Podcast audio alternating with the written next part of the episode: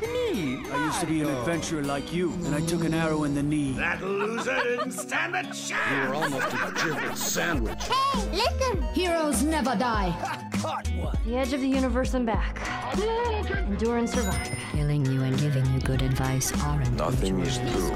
Everything is permitted. Do a barrel roll. Encore du travail Well, this is a tunic. I'll make them feel at home. This world is mine. Wait, wait, wait. That's not how it happened.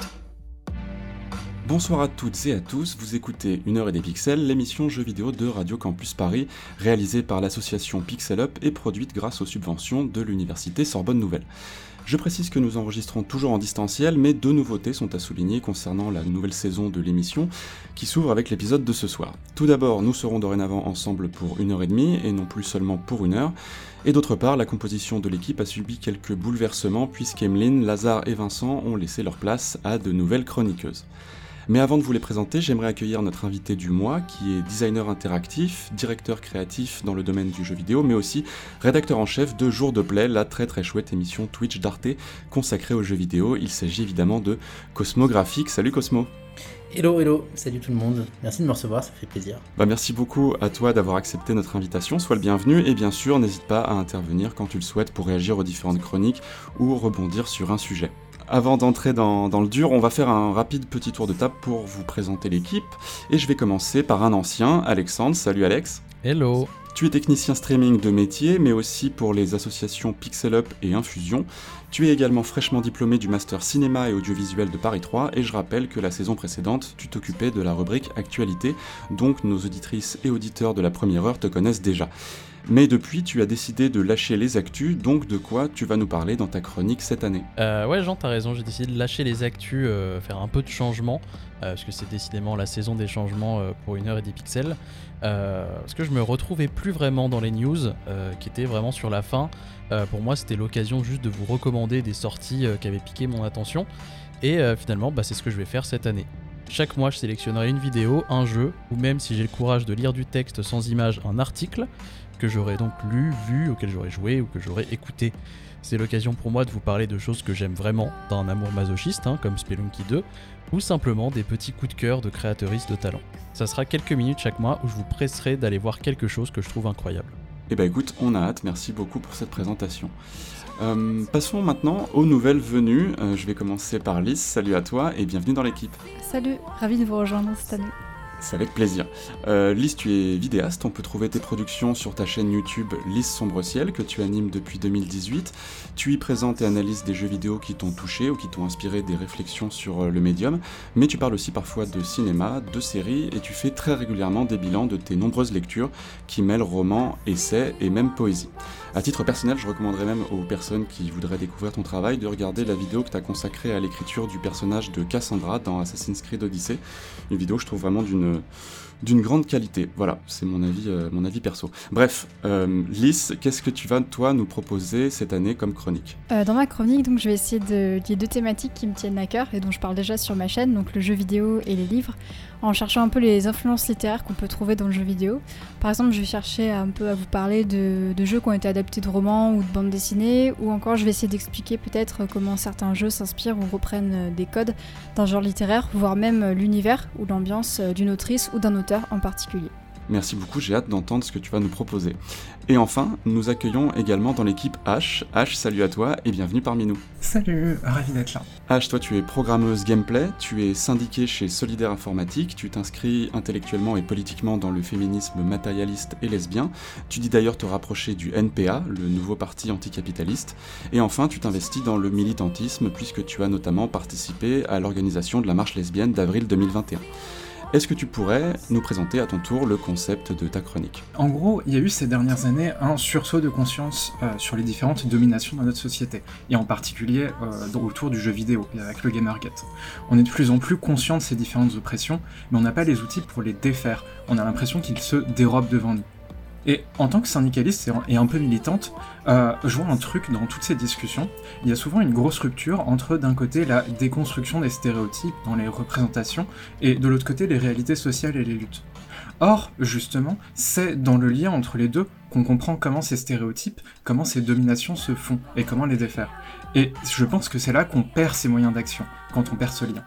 Le but de ma chronique, ce sera donc un peu de retisser ces liens, de comprendre ces dominations et de récupérer aussi ces moyens d'action. Je te remercie et je pense que tu auras en effet beaucoup beaucoup à dire puisque beaucoup de, dossiers concernant ces questions de, stéréotypes et de domination sortent depuis maintenant quelques temps dans le, par rapport au milieu du jeu vidéo. Euh, en ce qui me concerne, pour en finir avec les présentations, je suis Jean, je parle d'histoire de l'art et de jeux vidéo sur YouTube et sur Twitter. Ma chronique de la saison dernière a été consacrée au récit de mes souvenirs vidéoludiques et cette année, j'aurai le plaisir d'animer l'entretien avec nos invités. Je précise pour terminer que nous faisons cet épisode de rentrée à 4, sans compter notre invité du jour bien sûr, mais que nous aurons par la suite des chroniqueuses trimestrielles qui se joindront à nous à tour de rôle et on vous les présentera bien sûr lors de leurs premières émissions. Sans plus attendre, entrons à présent dans le vif du sujet. Lys va ouvrir le bal, puis ce sera au tour d'Alexandre. Après ça, je discuterai avec Cosmo de ses différents projets concernant le jeu vidéo. Ensuite, nous entendrons la chronique de H, et l'émission se conclura sur notre classique blind test, que cette année nous organiserons à tour de rôle, et ce mois-ci, c'est Lys qui s'y colle. Lys, tu vas ouvrir et clore cette émission, je te laisse donc la parole pour ta chronique. Merci. Donc aujourd'hui, j'aimerais vous parler du, jeu euh, Child of Light et de comment il s'inspire du conte. C'est un jeu de type RPG qui est sorti en 2014 et qui est développé par Ubisoft Montréal. On y incarne la jeune Aurora, fille d'un duc qui meurt de froid pendant une nuit d'hiver, et pourtant elle reprend vie en s'éveillant dans un étrange monde baigné dans l'obscurité, le pays de Lemuria. Guidée par une sphère de lumière, elle commence à parcourir cet endroit et est bientôt épaulée par d'autres personnages qui la rejoignent au cours de l'aventure. Pour retourner dans son monde et ainsi retrouver son père, Aurora part à la recherche d'astres disparus, dérobés par la mystérieuse Reine de la Nuit. Rien qu'avec cette petite introduction, Child of Light évoque immédiatement un univers particulier, celui du conte de fées. Alors qu'est-ce qu'un conte? C'est un récit court, traditionnellement transmis à l'oral, qui plus tard a commencé à être transposé à l'écrit. Il met en scène des héros ou des héroïnes qui sont confrontés à diverses épreuves. Ce sont souvent des personnages inexpérimentés au début de l'action, des enfants par exemple, et toutes les péripéties qui leur permettent de trouver leur voie, de suivre, en quelque sorte, une quête initiatique.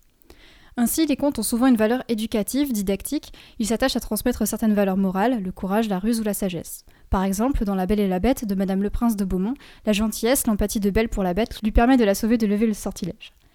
Dans Child of Light, on retrouve bien cette idée-là, Aurora est une petite fille qui va littéralement grandir pendant l'aventure. On l'incarne d'abord enfant, puis en tant que jeune femme. Sa quête initiale consiste à retrouver son père et son pays, mais elle va se lier avec différents peuples du pays de Lemuria, les aider et finalement comprendre qu'elle n'est autre que l'héritière du trône et qu'en tant que telle, son rôle est avant tout de servir l'intérêt général de son peuple plutôt que de simplement sauver son père. Au sein du conte, on trouve plusieurs sous-genres et je ne vais m'attarder ici que sur l'un des plus connus, le conte de fées ou conte merveilleux. C'est un genre qui fleurit au XVIIIe sous la plume de Madame Dolnoy ou encore de Charles Perrault par exemple. Ici interviennent des éléments surnaturels, féeriques, des sorcières, des magiciens ou des dragons.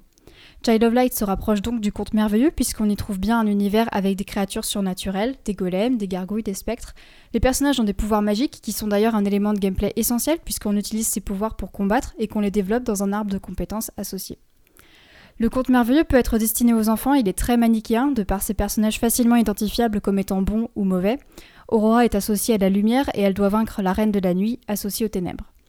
Les personnages de conte sont généralement simplifiés et ramenés à une fonction symbolique. Dans le jeu, les personnages sont clairement identifiés avec des caractéristiques visuelles et avec leur gameplay qui reflètent leur personnalité. Aurora porte une robe blanche, elle combat avec une épée et une magie de lumière qui éblouit les ennemis. On a aussi le personnage de Rubella qui est un clown joyeux, elle attaque avec des acrobaties et elle soigne, la couleur rouge dont elle se pare rappelle le sang, la vie.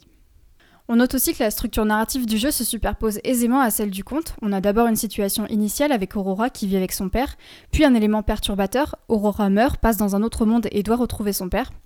Et ces deux premières étapes, elles sont transcrites via les cinématiques d'introduction du jeu. La prise en main réelle, l'arrivée du joueur, de la joueuse ne commence qu'après. Child of Light nous propose de jouer les péripéties, l'aventure et le cheminement d'Aurora à travers des combats, des mini-puzzles pour ouvrir des portes ou des phases de plateforme, jusqu'à trouver l'élément de résolution qui consiste ici à vaincre le boss final, la Reine de la Nuit. La fin du jeu nous est également montrée sous la forme d'une cinématique, avec la situation finale, Aurora sauve son peuple et devient reine de Lemuria. Il y a encore beaucoup de choses à dire euh, sur les liens entre le conte et Child of Light, mais l'heure avance et je dois conclure. Malgré tout un ensemble de codes repris et d'inspiration évidentes, les créatrices du jeu ont fait un choix loin d'être anodin qui s'émancipe du conte traditionnel.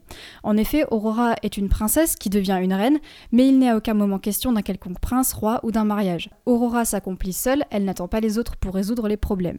D'ailleurs, tous les personnages principaux du jeu sont féminins.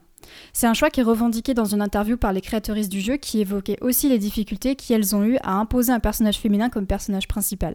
On voit donc tout l'intérêt de se réapproprier un genre littéraire traditionnel pour l'adapter avec des thématiques plus actuelles. Merci à toi Alice pour cette chronique. Euh, qui, ici a, qui ici a fait Child of Light? Euh, Alors je crois que j'ai commencé, c'est bien le Child of Light, c'est bien le jeu qui est écrit en alexandrin, c'est ça?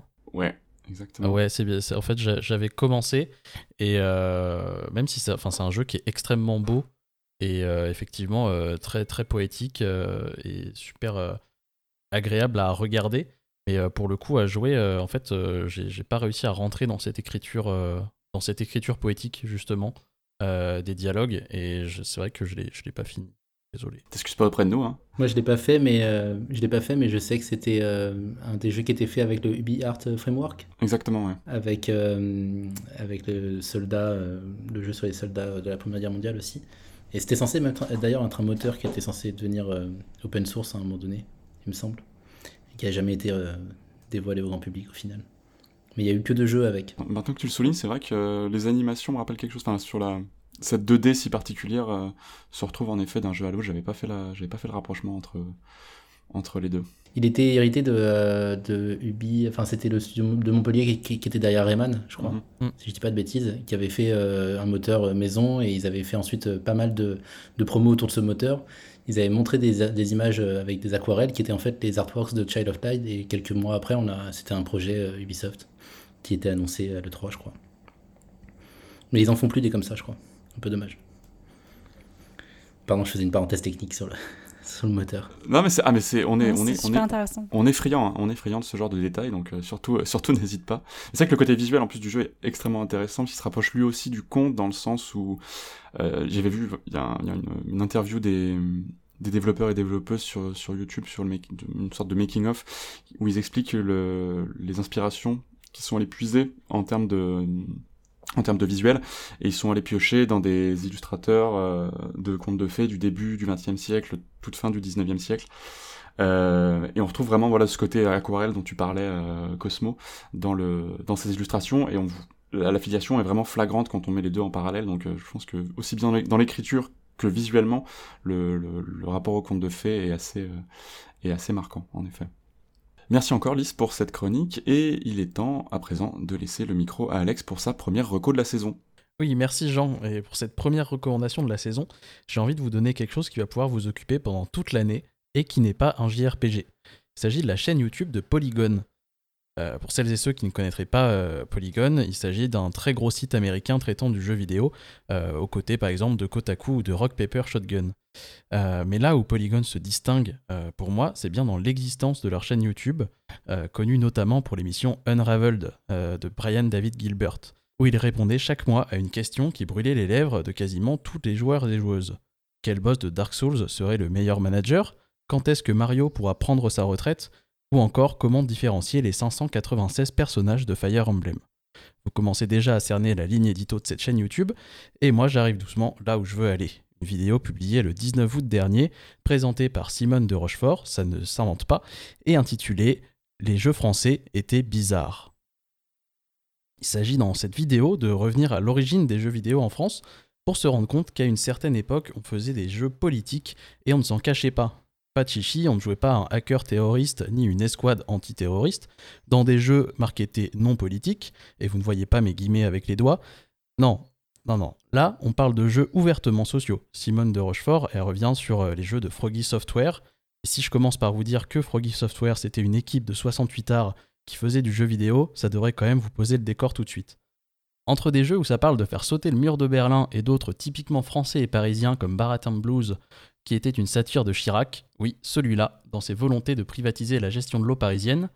Et ça n'est qu'une des infos incroyables que vous apprendrez dans cette vidéo dont je ne vais pas vous spoiler tout le contenu. Allez regarder tout ce que fait Polygon côté vidéo, c'est en anglais mais des sous-titres français sont disponibles et c'est de très très bonne qualité.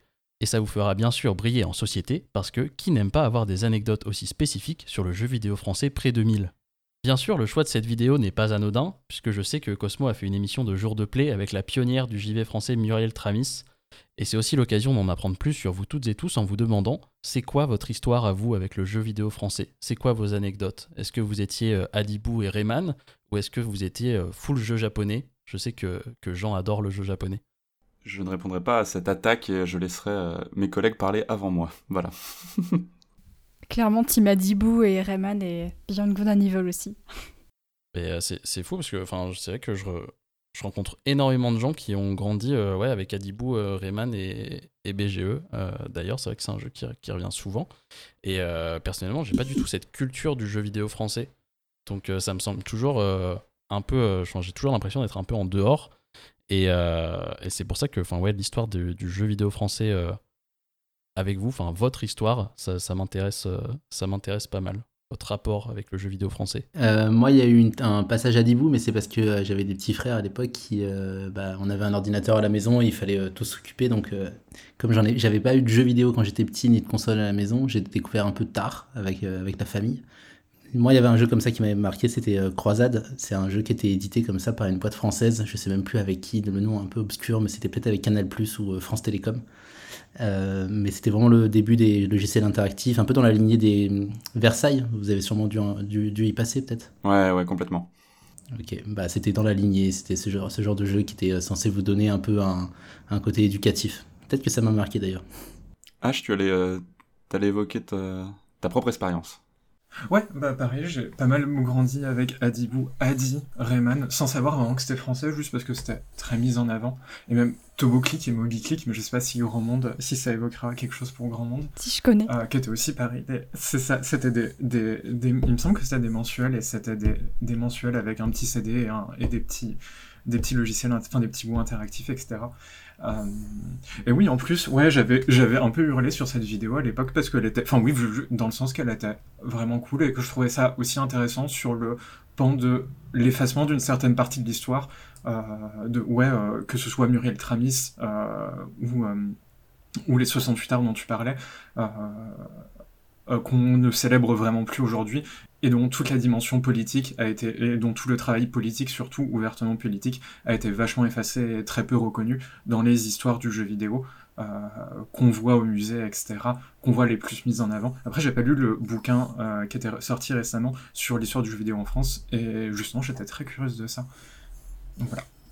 J'allais, euh, j'allais en toucher un mot du coup, parce qu'effectivement, je ne l'ai pas lu non plus, mais euh, si, euh, si auditeur, auditrice, vous voulez pousser un peu l'histoire du jeu vidéo en France et l'histoire du, jeu vidéo français, il y a effectivement ce bouquin d'Alexis Blanchet qui est sorti l'année dernière, si je me rappelle bien, voilà, qui s'appelle L'histoire du jeu vidéo en France, qui est édité chez, chez Pixel Love. voilà, que, du coup, ici à une heure et des pixels, on a un peu une une certaine relation euh, avec Alexis Blanchet. Euh, enfin, moi, personnellement, c'est quelqu'un que, que j'apprécie beaucoup, donc euh, je peux que vous recommander son travail de recherche. Voilà. Alors, je, ne peux que, valider, du coup, cette recommandation de la part d'Alexandre. Et moi, côté premier souvenir du jeu vidéo français, bah, j'ai eu Adibou aussi. Enfin, j'ai eu Adibou. Je crois que c'est ma sœur qui l'avait, ma petite sœur. Mais moi, je, je, lui piquais pour jouer juste au, au, jeu où tu fais des gâteaux, là. Euh, dans, la, dans la maison. Je faisais exactement pareil. Voilà, c'est ça. les gâteaux, tu faisais les pierres pour les donner au, euh, à l'espèce de, d'ogre chelou qui venait à la fin. c'est ça, exactement. Et après, j'ai eu un truc, j'ai eu le... C'était euh, peut-être le côté un peu bobo de mes parents. J'ai eu les albums de l'oncle Ernest. Ah oui, je connais. Et je sais pas si jamais ça vous évoque quelque chose. Et c'était fascinant. Et j'ai passé des, des, heures et des heures à, à jouer à ces jeux. C'était... Ouais, c'était juste tellement joli et tellement cool. Enfin, c'était sorte de truc un peu, enfin, à mi-chemin entre ouais, le jeu vidéo et le, pas, pas l'éducatif, mais, enfin, c'était vraiment hyper chouette. Donc, euh, si jamais vous connaissez pas, si jamais ça vous dit rien, euh, je, pense que le jeu, ça va être compliqué de les faire tourner maintenant sur, euh, sur nos bécanes actuelles, mais il y a certainement des vidéos YouTube qui pourront vous donner un aperçu de ce que c'était. Et ça, ça a été mon, ça a été un petit peu mon, voilà, mon premier souvenir marquant de, de jeux vidéo français, quoi. À part Lys, il y a quelqu'un qui, connaît, euh, qui connaissait les albums de l'oncle Ernest ou pas? Euh, moi, j'étais un petit peu plus, trop grand pour, euh, pour y avoir joué, mais je sais que tous mes cousins et cousines en dessous de moi étaient passés dessus parce que c'était sur le Mac de la grand-mère qui avait un, Macintosh et aussi une, console de jeu pour pouvoir faire en sorte que tous ses petits-enfants viennent à la maison. Elle avait compris qu'en investissant dans un Mac à la fois pour elle, pour le boulot, parce qu'elle écrivait, et, et, elle avait compris qu'en installant l'oncle Ernest, il y, avait, il y allait avoir du monde tous les week-ends.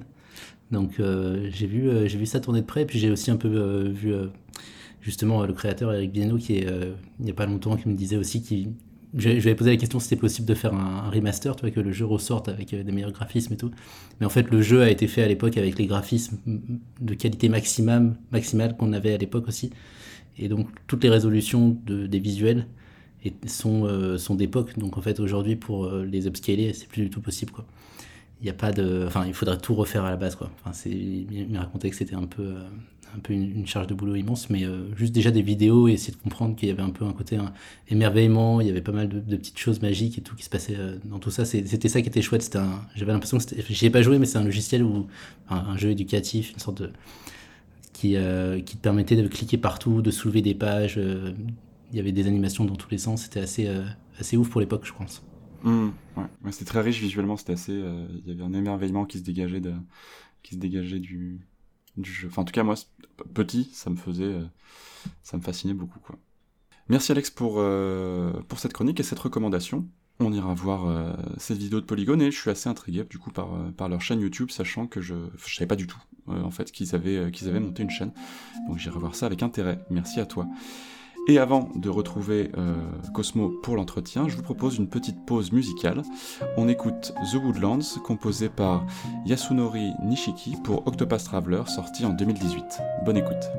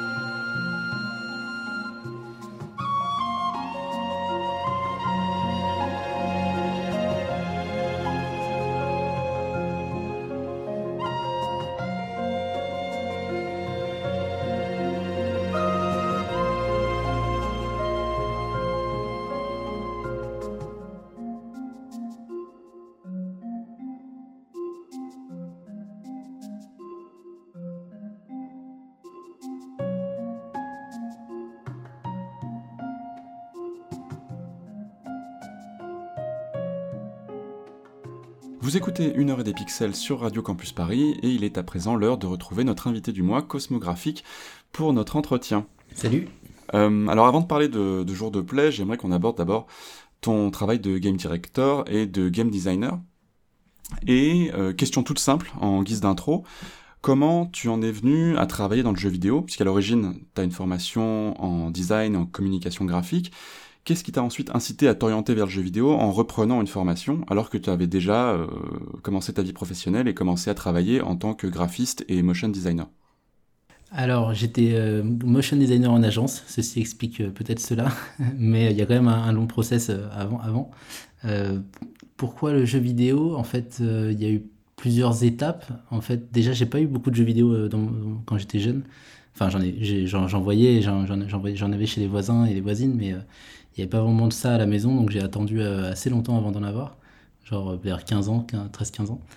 Et euh, c'est seulement, je pense, pendant mes études où je me suis dit, ok, est-ce que je fais du graphisme, est-ce que je fais de la musique ou je sais pas quoi, que je me suis retrouvé un peu par hasard en imprimerie à l'école Estienne. Et euh, en parallèle de ça, j'ai commencé moi à bidouiller avec euh, la suite Adobe que j'avais récupérée, qui me permettait de faire du Flash. Euh, il y avait encore, enfin il y avait déjà des sites qui permettaient de télécharger des sources de jeux Flash, de les modifier et compagnie. Donc j'avais, je commençais à bidouiller un peu avec des logiciels comme ça. Unity commençait à peine, je pense. Unity 3D qui est un, moteur de jeu qui, qui cartonne aujourd'hui. Donc euh, le jeu vidéo, je me suis mis en fait à la sortie des études, j'avais, je commençais à avoir des idées de jeux que j'aurais aimé faire, mais j'avais pas les moyens, je savais pas les développer, j'étais pas un codeur euh, du tout. Donc j'ai attendu, attendu, j'ai fait les études de graphisme dont on a parlé, j'ai commencé à bosser en agence, et à partir de là, je me suis rendu compte que j'avais du temps libre, que je pouvais commencer à faire des projets perso, euh, on va dire avec des, avec des copains et des, des vous avez entendu parler des webdocs peut-être, des web documentaires qui étaient euh, en gros des formats web euh, mi-documentaires, un, peu interactifs, qui s'inspiraient d'ailleurs du jeu vidéo, euh, qui prenaient pas mal de codes, notamment les maps et des trucs comme ça. donc en fait, en faisant des projets comme ça annexes de mon boulot, j'ai commencé à faire de l'interactif et par là, j'ai commencé à fréquenter des gens qui commençaient à produire de l'interactif en France. Donc c'était les débuts du web documentaire avec Arte, avec France Télévisions et compagnie. Et je me suis lancé là-dedans avec le premier jeu Typewriter dont on parlera. Mais c'est un long process, ouais. C'était plus que j'avais envie de décortiquer comment ça se passait à l'intérieur. Euh, j'aimais beaucoup les documentaires sur la fabrication des jeux vidéo. Quand il y avait euh, Indie Game de Movie qui est sorti, il y avait quand même pas mal de. Enfin, ça, me parlait, quoi. Il y avait pas mal de choses qui, euh, qui résonnaient. Et puis quand j'ai repris les études, c'était le moment où Limbo, je crois, sortait. Pour plus ou moins situer le, le passage. Euh, oui, donc en fait, oui, voilà, c'est pas quelque chose qui t'est venu euh, soudainement. T'as as commencé déjà à bricoler et à t'auto-former en fait, et t'as validé ça par une formation plus institutionnelle euh, par la suite, quoi. Ouais, c'est ça. La formation, c'était une sorte de formation accélérée en un an. On était la première promo, donc on avait un peu essuyé les plates, mais c'était hyper cool parce qu'on était dans un. Déjà, on était avec d'autres étudiants étudiants qui avaient pas mal de background, à la fois des devs, à la fois des créatifs. Et euh, on était aussi amené à fréquenter, à côtoyer comme ça des producteurs ou des diffuseurs type Arte. Et Arte, en fait, ils étaient déjà en train de se poser des questions sur le jeu vidéo à ce moment-là. Et, euh, ils ont vu Typewriter, qui était un projet étudiant que j'avais ramené dans cette formation, que j'avais déjà en tête depuis euh, peut-être 5-6 ans, mais que je pouvais pas faire tout seul. Et à ce moment-là, quand Arte est rentré dans la boucle, on a un peu commencé à aborder la question du documentaire avec eux, les questions du gameplay. C'était la période du, du, mobile aussi, où tout se lançait sur iOS. Donc eux, ils voulaient être sur le terrain du mobile aussi, donc euh, ça s'est bien coupillé en fait.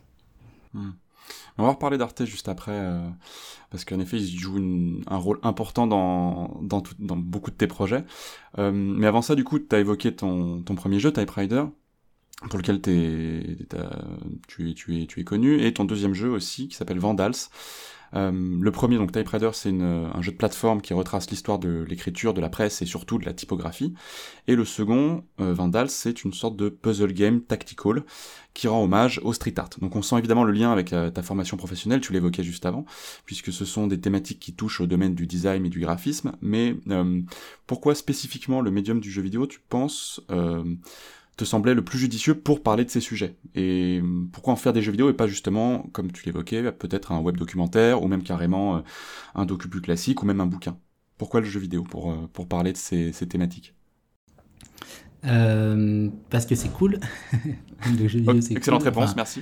À la, base, c'était, euh, j'avais déjà envie de, enfin, je commençais à bidouiller les logiciels, donc euh, je me disais, ok, comment on fait un jeu vidéo, c'est quoi? J'essayais de regarder des trucs sur des sur des blogs et tout. Il n'y avait pas encore tout l'écosystème Twitter que tu peux voir aujourd'hui. Mais pourquoi le jeu vidéo? Bah, il y avait, enfin, pourquoi ces sujets-là en jeu vidéo? C'est à la fois, ok, le jeu vidéo, c'est un moyen hyper cool de pouvoir, tu vois, s'approcher au mieux de d'un sujet. Donc, mais bon, c'est toujours une gimmick, c'est toujours du faux, mais au moins tu peux essayer de faire vraiment référence à des trucs très très précis, et notamment dans, Type Rider, nous on était hyper intéressés. Enfin, j'aimais beaucoup l'idée de pouvoir rider les lettres, de pouvoir avancer dessus et tout ça, mais disons que ça tombait bien cette idée qu'il y a des grandes lettres sur lesquelles on roule parce que moi, au tout début de Type Rider, en fait, le proto, c'était juste deux roues de moto que dont j'avais enlevé la carcasse. C'était un jeu flash. Hein. Et en fait, donc, tu pouvais trimballer les roues partout, mais il n'y avait pas encore le, les lettres. Et c'est seulement en bidouillant, je me suis rendu compte que tu pouvais installer des lettres dans, Flash. C'était assez simple de pouvoir faire du vectoriel, de les déposer. Et c'est seulement quand euh, Arte est arrivé qu'on a commencé à creuser le côté chronologique et le côté documentaire. Euh, et donc, c'est pour ça que dans Type Rider, tu as un livre. Donc, c'était. Euh, hmm ça aussi faisait, faisait très référence au web documentaire que je faisais avant avec des copains et tout. C'était tout ça dans un but très didactique et euh, d'accessibilité. De... C'était un peu mal fait aussi, hein. tu, tu, verras, c'est des grandes fiches de lecture un peu indigestes, hein, mais il y avait quand même cette volonté-là. Donc c'était mm. euh, c'était un truc un peu hybride à la, à la, base. Et pour le deuxième, Vandals, pourquoi un tactical d'infiltration au tour par tour? Le jeu n'était pas pensé comme ça exactement au début. C'était une idée que j'avais depuis longtemps. Je sais pas si vous avez joué à un RTS qui s'appelle Commando. Commando derrière les lignes ennemies, qui était un, jeu PC comme ça où tu avais genre une petite escouade et il fallait infiltrer des lignes allemandes en, vue aérienne. Euh, et, en fait, je crois que comme, moi à côté, je m'intéressais au graffiti, au street art, je m'étais fait un peu des projections de dire ok, à quoi ça pourrait ressembler ce genre de jeu, mais dans l'univers du graffiti, où tu fais des infiltrations dans des hangars, où tu vas comme ça essayer de récupérer des, des spots de peinture les plus cool possibles. Donc j'avais fait même des, maquettes Photoshop en prenant des screens du jeu, enfin des trucs. Et euh, quand Arte euh, avait vu le succès de Type Rider, il m'avait peut-être demandé, enfin mon producteur m'avait dit ok est-ce que tu veux euh, peut-être en proposer un deuxième? J'avais proposé le jeu tel quel, il avait plus ou moins été validé comme ça, mais c'était pas encore très clair sur quelle plateforme il voulait aller. Et euh, en fait, à un moment donné, on a switché pour aller vers le mobile. Donc, on a cuté cette idée d'avoir un, jeu stratégique en temps réel avec des mm. personnages, un, gameplay à la souris pour passer sur un gameplay vachement plus, euh, vachement plus simple, hein, qui était le, gameplay de Hitman Go qui, avait, qui était euh, sorti quelques années avant. Donc, l'histoire du projet a un peu évolué comme ça. Enfin, là, c'est le gameplay du projet qui a un peu évolué. Et puis, au moment du développement, comme il y avait Arte dans la boucle, on a quand même rajouté le côté historique donc euh, dans le jeu, tu collectes des petites informations qui sont disséminées dans les murs du jeu, où on a intégré des vraies œuvres d'artistes de toutes les villes que tu visites. Donc euh, il y a quand même, tu vois, enfin tout ça fait euh, sens parce qu'il y a Arte dans la boucle et c'est assez important aussi, je pense, dans, le modèle d'écriture que j'ai adopté. Hmm du coup, tu en partie répondu à la, question que j'allais te poser par rapport à Arte. À quel point, comment dire, vu qu'ils ont tous les deux été coproduits par Arte, ces deux jeux, Type Rider et Vandals, comment, euh, quel impact ça a pu avoir sur le développement de, de tes jeux, même si jamais tu as déjà évoqué une deux, un ou deux éléments. Je pose la question parce que tu t'évoquais cette dimension assez documentaire de, de ces jeux. Est-ce que c'est quelque chose que tu pouvais avoir déjà en tête à l'origine, sur lesquels tu te posais la question euh, Est-ce que ça te tenait déjà à cœur, ou vraiment c'est arrivé plus tardivement en dialogue avec Arte pour que ça colle à leur ligne éditoriale, vu que c'était aussi leur premier jeu? Euh, Type Rider, c'est vraiment le tout premier jeu qui a été euh, coproduit par Arte, c'est comme ça qu'ils se sont lancés. Donc du coup, est-ce qu'ils voulaient vraiment rester associés un petit peu à cette cette image un peu, disons, culturelle, documentaire de leur.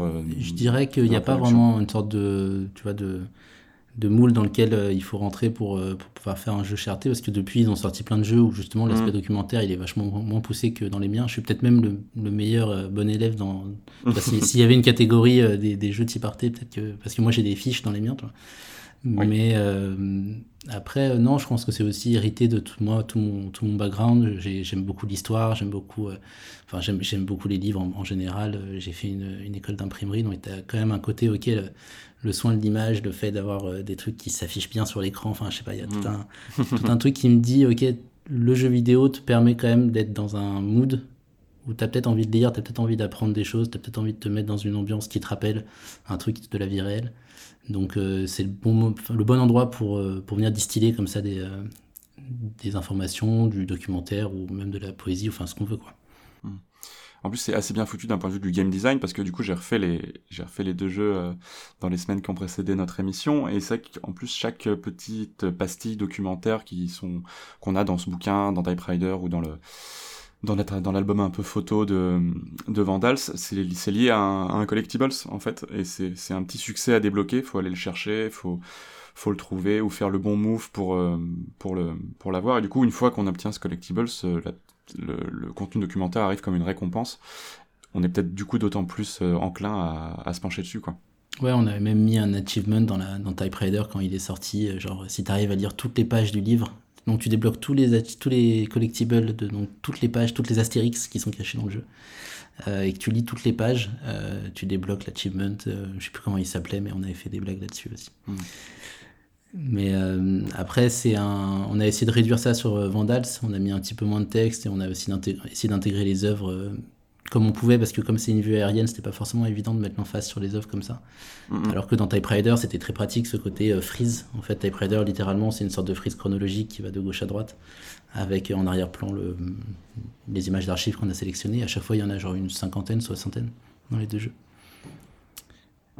Euh, donc, euh, moi, je sais pas, j'aime bien, j'aime bien me dire que Arte peut défendre ce genre de, de jeux vidéo et que ça fait sens tu vois, qu'il y, a des jeux vidéo qui sont dans leur, dans leur catalogue, mais je pense qu'il ne faut pas réduire Arte à ce genre d'aspect documentaire. Ils, aiment aussi euh, essayer plein de trucs. Hein. leur dernière production, ils sont quand même très diversifiés. Pour passer à la suite, enfin à la suite, au, futur dans le domaine de la, création, actuellement tu travailles sur un nouveau projet de jeu qui est intitulé euh, The Tiny's World, qui a été annoncé il y a peu de temps. Est-ce que tu peux nous dire euh, de quoi ça parle, avec qui tu travailles, et si jamais le jeu sera ou pas dans la lignée de tes productions précédentes? Dans le sens où, comme on l'a évoqué, voilà, il y avait une certaine portée documentaire dans tes, dans tes, dans tes réalisations précédentes. Est-ce que c'est quelque chose dont tu vas te détacher ou tu vas continuer à essayer d'apporter un peu d'infos à droite à gauche euh, comme tu l'as fait jusqu'à présent? Bah alors euh, déjà pour parler euh, de, du coproducteur, c'est encore avec Arte, donc il, est, il, est, probable qu'il y ait des fiches dans, le, dans, dans ce jeu-là. Euh, non, c'est un jeu que je développe cette fois-ci avec une nouvelle boîte de production qui s'appelle euh, Darjeeling et euh, qui sont basés à Montreuil et qui eux aussi ont commencé à développer du jeu vidéo plus ou moins en même temps que moi avec Type Raider, donc en 2013, je dirais, quelque chose comme ça. c'est eux qui avaient fait Homo Machina pour, pour Arte. Et donc je développe mon troisième jeu chez eux, donc ça se passe super bien pour l'instant parce qu'on est à la phase de pré-prod, enfin on entame la phase de pré-prod, donc on a eu un go d'Arte qui nous a validé tout ça en interne. On a passé l'étape du CNC a priori qui devrait nous, euh, nous financer aussi cette, phase de développement qui va nous permettre de faire une vertical slice euh, pour la fin février, je crois. Donc euh, c'est un jeu qui va parler en fait de, bah, de nature, d'un petit peuple qui fait à peine quelques centimètres, qui ressemble à des petits oiseaux avec des chapeaux de gnomes. On parlait des contes d'ailleurs au tout début de l'émission. c'est vachement inspiré des contes des gnomes, notamment aussi un peu du folklore japonais. Donc euh, on va créer un petit monde un peu miniature à hauteur, euh, à hauteur de Tinies. C'est des petits personnages comme ça qui s'appellent les Tinies. Et euh, qui vont découvrir un monde un peu post-humain.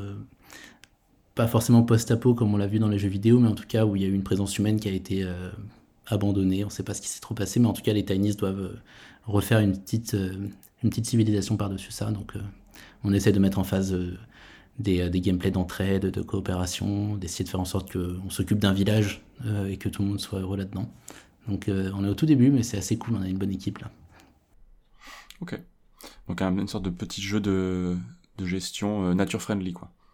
Ouais, il y aurait un peu de gestion, il y aurait un petit peu d'aventure, un peu de puzzle, il y aurait des histoires, il y aurait des, des, flashbacks, des souvenirs au coin du feu, des trucs comme ça. Donc on est en train de, de mettre ça en place. C'est vraiment le tout début, on bosse avec deux super artistes qui vont nous faire tout ça. Il y a des gens en anime déjà qui, commencent, qui vont commencer à faire des, des belles animes parce qu'il y a en fait cette boîte de, cette boîte de production fait aussi elle pas mal d'animations en parallèle donc euh, il y a aussi un petit savoir-faire euh, interne qui va nous permettre de, de step up enfin d'avoir une petite qualité j'aimerais bien que le jeu ressemble à un petit dessin animé euh, hmm. quand tu le regardes quoi pour finir très rapidement sur ton activité créatrice, parce que le temps, euh, le temps avance, euh, cette activité créatrice ne se limite pas forcément au seul domaine du jeu vidéo et du numérique, puisque tu restaures également des consoles portables dont tu tires des versions custom, et tu pratiques aussi la sculpture sur bois. Et hum, est-ce que tu peux nous dire en quelques mots quelle place tu accordes à ces activités créatives plus traditionnelles, disons? Est-ce que c'est une soupape par rapport à ton travail dans le champ du jeu vidéo, ou au contraire une sorte de prolongement de ton activité professionnelle, puisque bah, le monde du, du jeu vidéo n'est jamais loin, puisque bah, tu restaures des consoles, et quand tu sculptes sur bois, bah, tu as lancé un projet par exemple de, de Korogu, euh, inspiré de Breath of the Wild, etc. Donc comment, comment tu situes ça? Comment ça se conjugue avec ton, ton activité pro? Ben, c'est là, là, pour l'instant, c'est un peu en parallèle, c'est un peu même en, arrière-plan parce que là, la rentrée, elle est un peu, un peu chargée, je pourrais rien vous cacher. Mais je fais ça un peu sur le temps libre et c'était un moyen aussi pour moi de, pouvoir conjuguer à la fois une sorte de, besoin de faire des collections de, de, consoles de jeux vidéo que j'ai pas eu dans mon enfance et que là je peux me permettre d'acheter. et euh, le petit côté restauration, customisation aussi qui permet de faire pas mal de, pièces uniques en termes de look. Donc tu peux faire des, des combinaisons de couleurs qui n'ont jamais été faites à l'époque et tout. Je trouve ça assez chouette de pouvoir, euh, pouvoir s'exprimer là-dedans. Après c'est un hobby, hein, c'est pas forcément un un truc qui me permet d'en vivre. Mais il y a plein, pas mal de gens que je suis et c'est une communauté qui est assez cool, je trouve, euh, et hyper créative, justement, la, la communauté des, gens qui font de la restauration et qui font de la custom de consoles. Euh, et à côté de ça, ouais, le projet à Bali, c'est un projet que moi j'ai initié il y a 4 ans, donc c'est pas moi qui ai fait la sculpture sur bois, j'ai fait un stage un jour de, de sculpture sur bois là-bas, euh, parce que j'étais en train de finir un projet sur. j'étais en train de finir Vandals et je crois que j'en avais vraiment marre d'être en France. Donc je me suis barré là-bas et j'ai réussi à, comme ça, en lançant l'idée euh, de faire des corongous en bois, j'ai vu que des gens avaient envie d'en acheter. J'ai formé des gens un peu euh, au design euh, que je voulais là-bas. Et depuis 4 ans ça, commence, ça continue à tourner et on livre euh, comme ça sur, euh, sur Etsy et ça, ça, marche pas mal. Il y a des histoires pas possibles avec des, des pirates chinois qui ont volé nos, nos, photos, qui les ont mis sur, euh, sur AliExpress et qui ont commencé à faire de la, publicité Facebook. Donc ça a rapporté de la, visibilité notre truc. Donc on a eu des explosions de commandes, ça, ça a fait n'importe quoi. J'essaie de contrôler tout ça à distance, mais pour l'instant j'ai pas besoin d'y retourner. Donc je suis plutôt content que là-bas ça soit tout en autonomie et que ça puisse faire vivre des gens de leur, de leur savoir-faire. Parce que comme ils ils ont beaucoup de rentrées d'argent de part du tourisme. Avec le Covid, là, ça n'a pas été facile. Donc, je suis content que ce genre de projet puisse exister euh, en parallèle. C'est vraiment très lointain, mais, euh, mais ça existe. Après, euh, c'est toujours un moyen, je pense, de pouvoir un peu faire des breaks avec le jeu vidéo. C'est un peu faire que l'ordinateur toute la journée. Je pense que vous savez de quoi je parle. Hein. que ce soit dans la vidéoproduction ou dans l'écriture ou dans plein de choses, on est un peu contraint des fois à avoir la tête dans le guidon. Donc euh, quand tu as une activité à côté, euh, c'est toujours cool. Je me suis acheté un kit de broderie il n'y a pas longtemps. Je vais m'y mettre. Excellent, excellent choix. Excellent choix. Euh, et pour finir sur le, sur le, sur le projet des Korogu, je recommande le, petit, le petit making-of que tu avais posté sur YouTube, que, sur lequel je suis tombé et qui est vraiment, vraiment super intéressant pour voir la façon dont ces, dont ces petites figurines sont, sont réalisées. Il est, il est vraiment très intéressant et je pense qu'on pourra mettre le lien sur la page de Radio Campus Paris. Parlons maintenant un peu de jour de play, passons au deuxième volet de l'entretien. Et on va commencer par le début, si tu veux bien, euh, à savoir, avec cette question, comment et à quel moment est né le projet de jour de play et à quel point le contexte de la pandémie a pu jouer à la fois dans son élaboration et dans sa mise en œuvre? Puisque je rappelle que l'épisode pilote euh, de jour de play a été diffusé à l'automne 2020 et que l'émission a ensuite véritablement démarré en mars 2021. Donc beaucoup de choses se sont faites alors qu'on était complètement confinés. Le jour de play, c'est un projet qui est effectivement né euh, pendant le confinement. Euh, bon, alors encore une fois, c'est pas né forcément de nulle part. J'avais quand même à la fois des contacts et des envies euh, qui étaient un peu cachées, sous-jacentes à tout ça. Mais pour la timeline, faut imaginer genre le confinement numéro 1. Donc j'imagine avril de l'année dernière, il y a un an et demi je sais plus combien de temps, un an et demi. Euh, donc confinement numéro 1 où en fait euh, j'étais chez moi, euh, on attend, moi j'attendais de pouvoir déménager avec mes cartons à Lyon où je m'installais et il y a eu le confinement qui s'est bloqué, qui s'est mis donc ça m'a bloqué dans mon, dans, mon, déménagement. Je me suis retrouvé avec mon ordi à attendre un peu ce qui se passe quelque chose et je me suis un peu motivé. J'avais une petite bande de potes, on a, on a un Slack en commun. On se donne juste, on s'organise les, les festivals, on se donne des liens et compagnie. En fait comme c'est tous des devs, je m'étais dit, ok, pourquoi pas faire un peu un, live euh, tous en commun, un peu comme avait organisé, je pense, Citram, tu avais, fait un truc comme ça qui était le, le 40 stream. Euh, j'avais dû voir passer des tweets comme ça où il y avait plusieurs initiatives qui étaient euh, qui s'étaient lancées autour de ça et je trouvais ça assez cool et donc je m'étais dit bon ok pourquoi pas pourquoi, pourquoi pas faire ça avec avec les copains? On a lancé ça on s'est trouvé une dizaine je crois une après-midi. On a papoté pendant deux heures sur, sur Twitch il y avait peut-être je sais pas genre 15-20 personnes même pas mais il se trouve que euh, dans les 15-20 personnes, il y a euh, quelqu'un avec qui je bosse chez Arte qui est passé comme ça parce qu'il a vu le tweet, qui s'est rendu compte qu'il y avait des gens qui parlaient de jeux vidéo euh, de manière un peu différente, peut-être, en tout cas une approche que eux trouvaient intéressante et il m'a envoyé un DM pour me dire est-ce que tu peux réfléchir à un truc? Un format Twitch quoi. Un format qui parlerait de jeux vidéo sur Twitch. Donc ça c'est la phase 1 confinement et à partir de là je commence à envoyer des contacts avec tous les tous les gens à qui je pense donc des gens qui sont sur YouTube dont je suis le travail depuis super longtemps donc la développeuse du dimanche Hugo de Game Next Door il y avait bien sûr Sophia de Game Spectrum Olbius qui était là aussi. Donc je commence à rassembler comme ça une micro-équipe. pendant l'été, on prépare comme ça le pilote qui a été diffusé en octobre. Donc ça allait assez vite, on a passé euh, même pas 4-5 mois à préparer ça. On diffuse le pilote et euh, le temps que ça se valide en interne, qu'on complète l'équipe et qu'on affine la proposition, on se retrouve à lancer le projet le 3 mars euh, de cette année, je crois. le premier live de Twitch, enfin de, d'Arte sur Twitch avec Jour de Play. donc c'était super cool, on a trouvé un moyen d'alterner avec Camille, maintenant c'est elle qui présente l'émission une fois sur deux. Euh, on a rempli un pôle de six chroniqueuses, donc euh, la développeuse du dimanche, Hugo euh, de Game Next Door, Sophia de Game Spectrum, il y avait Marine Mac aussi qui est passée, on avait fait venir Dorian Chandelier, il y avait Maudit qui était intervenu aussi, plein de monde dont, j'oublie, mais on avait fait effectivement venir Muriel Tramis qui était venue parler de son travail, notamment d'Adibou. On aurait voulu la faire venir pour parler beaucoup plus longtemps, mais on n'a pas eu le temps malheureusement. Euh, mais euh, voilà, c'était une bonne expérience, première saison, qu'on a lancé comme ça, un peu de, nulle part, mais euh, c'était moi qui étais, en fait, je crois, au bon moment, qui avait les bons contacts avec les bons youtubeurs, que en fait, je côtoyais, je côtoyais en festival depuis quelques années, j'avais filé les coups de main sur un peu d'animation, motion design. donc voilà, c'était des, des contacts de longue date qui se sont un peu concrétisés à ce moment-là. Tu l'as évoqué, euh, Jour de Place distingue assez nettement de ce qu'on trouve en général sur Twitch en matière de contenu consacré aux jeux vidéo. Est-ce que c'était une intention de ta part dès le début de faire bouger les lignes et de proposer un autre regard sur le, sur le jeu vidéo? Est-ce que un regard euh, peut-être plus engagé, plus politique? Ou est-ce que ça s'est fait petit à petit au contact d'Arte et surtout au contact des chroniqueuses et chroniqueurs que, que tu as invités? Ben euh, ouais, t'as as, répondu un peu à la question. C'est effectivement ça s'est fait au contact des personnes qu'on a euh, bah, contactées pour, pour participer à l'émission, mais aussi je pense que c'était une émission comme nous on la voyait. Enfin moi, j'écoutais beaucoup de podcasts à l'époque. J'imagine que j'aurais écouté votre podcast si cinq ans plus tôt et que ça m'aurait inspiré pour faire jour de play. En fait, j'ai euh, j'ai consommé pas mal de contenu où tu voyais les gens qui échangeaient entre eux, il y avait une super ambiance, il y avait, euh, tu avais l'impression d'écouter une sorte de bande et tu t'y attachais. Enfin, genre euh, le podcast ZQSD par exemple ou des trucs comme ça, mhm. où, il y avait aussi celui qui s'appelait Je Game Moi non plus. Enfin, il y en avait comme ça pas mal qui m'ont un peu inspiré tout du long, tu vois, genre pendant les 4-5 années avant. Et, et, au moment de faire jour de play, j'ai l'impression que j'ai essayé. Enfin, il y avait la volonté d'aller voir des gens qui se connaissaient déjà entre eux pour recréer ce, ce, sentiment de, de, petite bande et de, de gens qui se, qui se fréquentent déjà, parce que ça crée de la complicité, et je pense que c'est ça qui est important aussi sur Twitch. En tout cas, c'était euh, ma manière de voir les choses quand j'ai créer la team euh, numéro 1. Et depuis, on a, on a, on a augmenté le, nombre de participants et de participantes, donc c'est vachement cool. Maintenant, tout le monde se connaît et collabore ensemble, c'est assez marrant.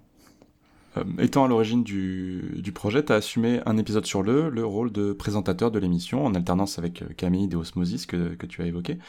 Comment s'est déroulé cet exercice pour toi? Parce que as, je crois pas que tu avais auparavant d'expérience dans ce, domaine. Alors non, à part le stream que j'avais fait pendant le confinement où euh, c'était fait avec mon, ordinateur, ça captait le son avec mes haut-parleurs, c'était une, qualité horrible. Mais non, j'avais jamais fait ça. Le pilote, je me suis, enfin le tout premier épisode, c'était, dur. Il y a mon chat qui vient me faire une intervention. Euh, ouais, donc je disais, le, tout premier épisode, c'était, euh, c'était effectivement pas évident. Après, je pense que tu t'y fais. Euh, je sais pas, je pense que peut-être vous devez avoir ce feeling quand vous faites des chroniques et tout. C'est, c'est un truc qu'on apprend à faire. Heureusement, c'est pas moi qui fais le contenu et je, tout, tout le truc, toutes les, choses importantes et, intéressantes et, et intelligentes, c'est pas moi qui ai à les dire. Moi, je suis peut-être là pour faire des blagues et passer les plats, tu vois. Euh, mais il faut quand même genre, avoir pas mal de, de vues d'ensemble sur, sur l'émission. Il faut pouvoir euh, discuter de, du conducteur avec Arte en amont. Il faut pouvoir euh, briefer tout le monde sur les interactions qu'ont les chroniqueurs entre eux. Enfin, il y a pas mal de choses qui sont, qui sont nouvelles pour moi. C'est un truc de, de rédaction en chef qu'on fait avec Camille. On essaie d'organiser ça au mieux comme qu'on peut. Mais, mais ça se passe bien. Jusqu'à présent, ça se passe très très bien. On a la chance d'être hyper bien entouré et tous les gens qui participent sont quand même genre vraiment hyper. Euh, enfin, sont, sont, vraiment hyper, euh, hyper doués, quoi. Et attentionnés. C'est cool. oui, c'est des bonnes conditions pour, pour se lancer dans l'animation la, dans d'émissions. Quoi. Carrément. Pour finir, et euh, on finira l'entretien le, là-dessus, Jour de Play va revenir pour une deuxième saison suite au succès de la première, ce qui est une nouvelle parfaitement réjouissante. Mais est-ce qu'on va être exactement sur la même formule ou est-ce qu'on peut s'attendre à voir changer certaines choses dans cette saison 2, aussi bien en termes de casting que de contenu ou de format? Et du coup, est-ce que toi, tu continueras à présenter l'émission euh, euh, pour les épisodes à venir? Et euh, ouais, ouais, je vais présenter le premier épisode. Ensuite, c'est Camille. On va faire ça en alternance. Donc, euh, a priori, le, jour où sera diffusé cet épisode, euh, ça devrait être officiel. Mais on revient pour une saison 2. On revient une semaine sur, sur deux dans l'émission Jour de Play. On a une surprise aussi qui va arriver le jour du 6 octobre. On vous l'a dit pas, mais le jour de Play sera vachement plus présent sur Twitch et ça, c'est cool. Donc, euh, par contre, l'émission Jour de Play, comme vous l'avez vu la première saison, elle, elle évolue un tout petit peu, mais on va dire c'est un peu à la marge. On garde quand même l'idée d'avoir euh, trois chroniqueurs, euh, trois chroniqueuses qui interviennent par émission. Des fois, ils laissent la place à un invité ou une invitée. mais on a déjà des invités qui ont été sélectionnés. On a genre Nathalie Kayane, par exemple, ou Al 236. Donc voilà, il y a des chroniqueurs, il y a des chroniqueuses, chroniqueurs qui étaient dans la saison 1, qui étaient venus en guest et qui en fait vont revenir. Donc ça c'est aussi super cool. Et on fait aussi un peu évoluer la dernière partie du jeu euh, textuel à la base. On avait une partie qui était entièrement faite en Twine, Twine qui est un moteur de jeu euh, pour faire des aventures. Et on avait fait une sorte d'aventure collaborative où le chat participait, le chat de Twitch euh, participait, votait pour faire des décisions sur l'aventure. Et euh, là, dans la saison 2, on fait un peu évoluer ce système en gardant un peu cette architecture et cette interactivité et cette participation du chat. On va vers un côté un peu plus jeu de rôle.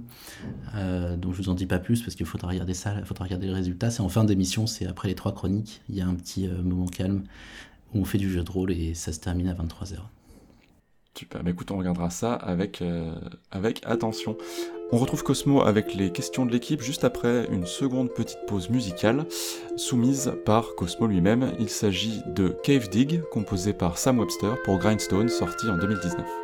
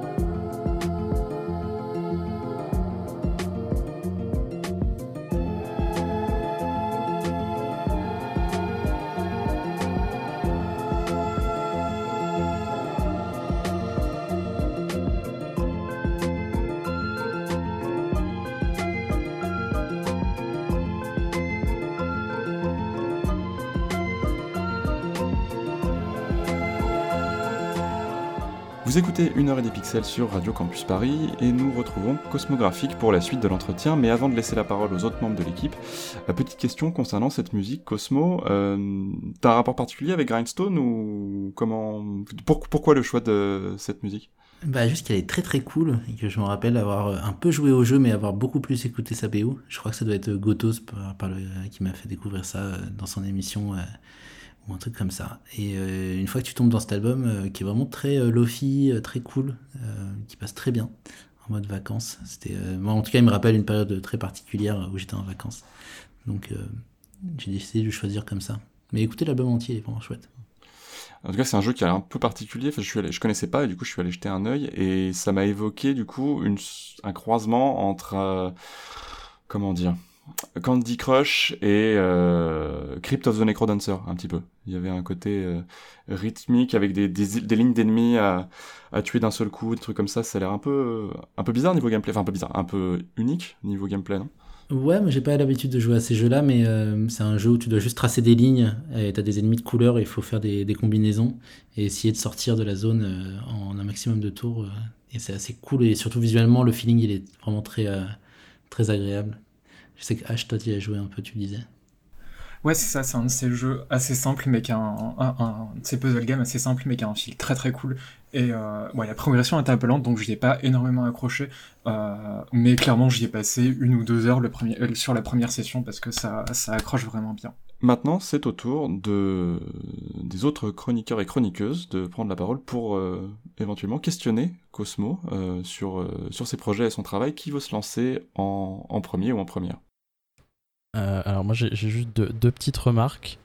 La, la, première c'est que pour mon ego, avoir entendu qu'il y a eu le cas en stream et après il y a eu le jour de play, voilà, c'est je le, redis, ça me fait plaisir. Et, euh, ensuite, pour euh, l'ego de, Cosmo, j'ai vu passer une photo de, de, tes Korogu avec, euh, avec Eiji Aonuma. Ah oui, long, longue histoire, ouais. Co comment comment c'est arrivé? Qu'est-ce qui comment c'est arrivé jusqu'à lui?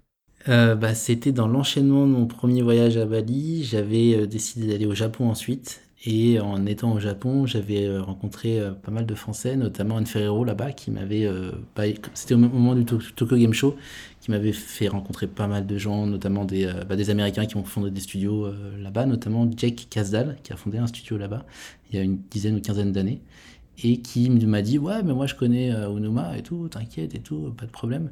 Et j'avais un Korogu avec moi que j'avais ramené de Bali, et en sachant que je voulais le donner à quelqu'un de Nintendo, et il m'a dit ouais t'inquiète, t'inquiète, je lui filerai. Donc je l'ai laissé sur une, étagère euh, dans son studio pendant euh, peut-être 6 euh, mois ou 8 mois. Et un jour, je reçois un DM où il m'envoie une photo de Numa légèrement euh, éméché, je pense, en soirée, avec mon Korogu, avec un énorme smile. Donc maintenant, je, je me dis qu'il y a un des Korogu comme ça qui est, qui est, sur une étagère chez Nintendo ou chez lui. C'est cool. Mais c'est une vieille histoire. T'as vu passer le tweet, mais c'est une, une, photo qui a, qui a 5 ans maintenant. Mais, euh, mais bravo, bravo quand même. Il m'est arrivé d'autres histoires euh, pas possibles. Je ne vous ai pas raconté l'histoire où je me suis retrouvé euh, invité euh, à l'E3 par Ubisoft. Mm. Vous n'avez pas entendu cette histoire avec le faux leak d'Assassin's Creed qui était sorti de Assassin's Creed Origins, qui était sorti sur Twitter et j'avais fait un tutoriel sur Twitter en, expliquant comment faire un leak. Donc prendre un logo Assassin's Creed, prendre une vidéo en CGI d'Egypte, coller, faire une animation, mettre des petits glitches et filmer ça dans un cinéma avec une caméra tremblante et le mettre sur YouTube. Et j'avais fait un tutoriel entier sur Twitter et j'avais dit bah, attendre ce qui se passe et en fait ce qui s'est passé c'est que les gens ont commencé à voir la vidéo il y a eu des threads qui ont été ouverts euh, sur Reddit euh, pour essayer de faire des, théories. Il y a des youtubeurs qui ont repris l'info qui ont fait des théories. Il y a des sites de news qui ont balancé l'info sans, la vérifier.